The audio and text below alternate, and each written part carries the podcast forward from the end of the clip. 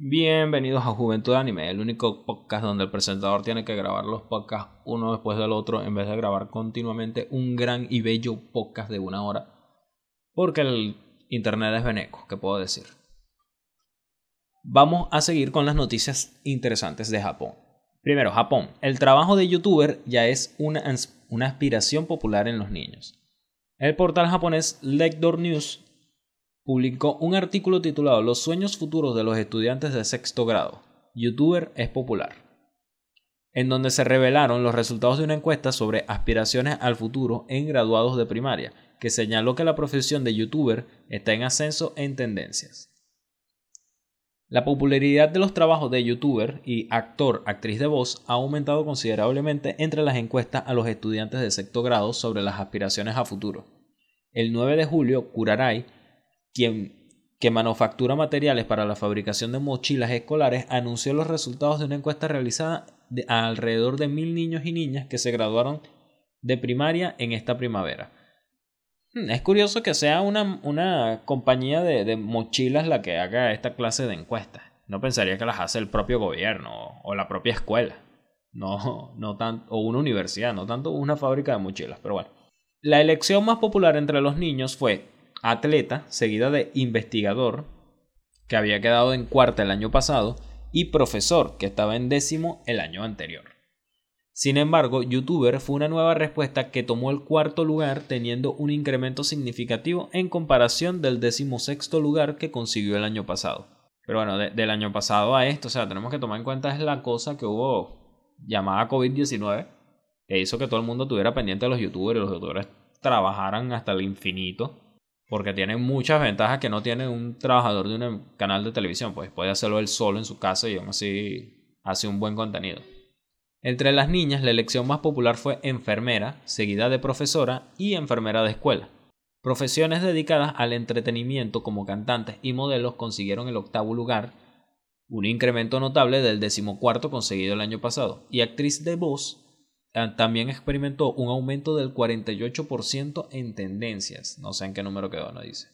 Kuraray señaló, el número de niños y niñas que aspiran a convertirse en actores de voz ha aumentado en los últimos años, probablemente derivado del que las industrias del anime también está, está ganando popularidad entre los niños.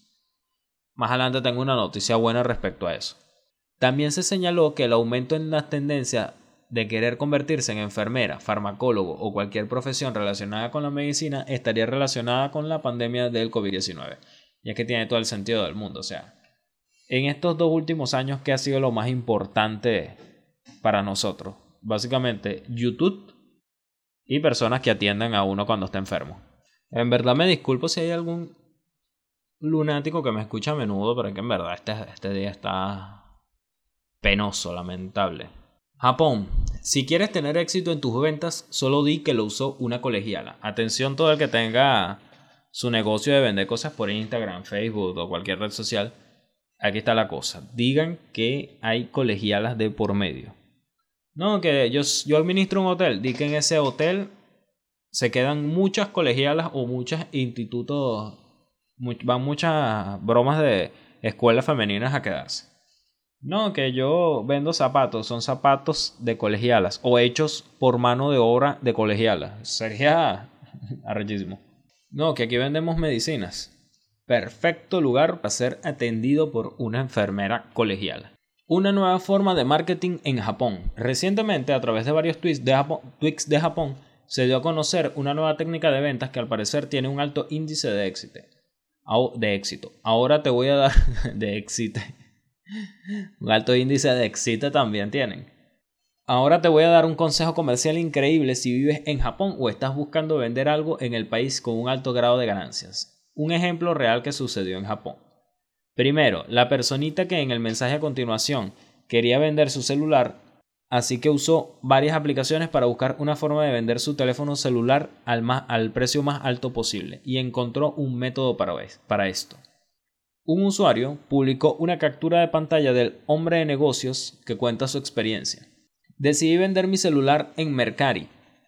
Mi hija, una colegiala, lo usó por un año. Creo que borré los datos, pero lamento si todavía tengo algo ahí. Escribí en la descripción.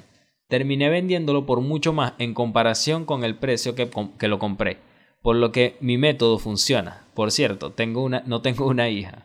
O sea, el tipo es un crack. Me pregunto si funcionará igual hace algo como decir, no, este, si tú compras este teléfono y lo usas por un año, vas a ver que vas a tener sexo 364 de los 365 días que lo uses. O sea, decir una vaina así mágica, no.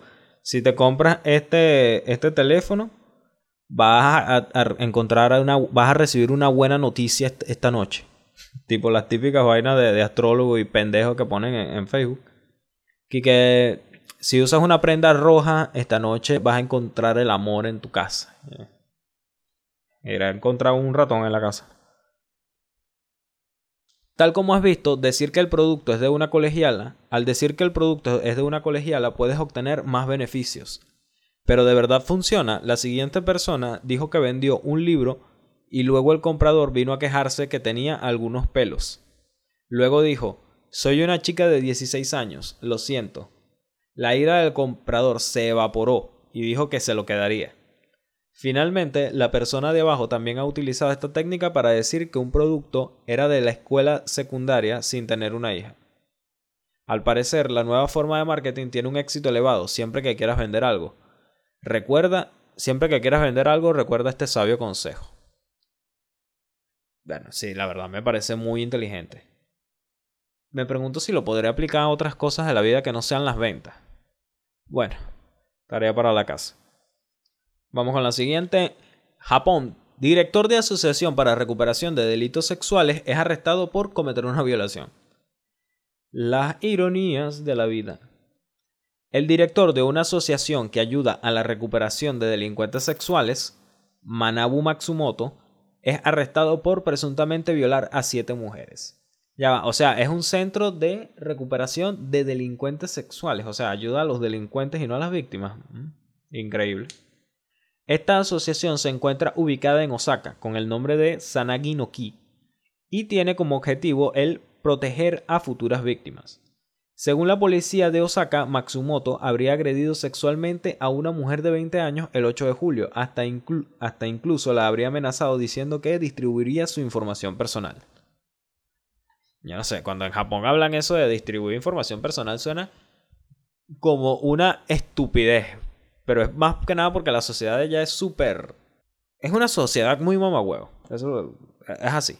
No hay otra forma de decirlo. Así que si ponen tu nombre junto a asesino de bebés, o sea, se te acabó la vida. No importa que después tú seas Bill Gates y encuentres la vacuna contra el próximo SIDA que invade el planeta, te van a odiar y no te van a querer ver la cara nunca en la vida.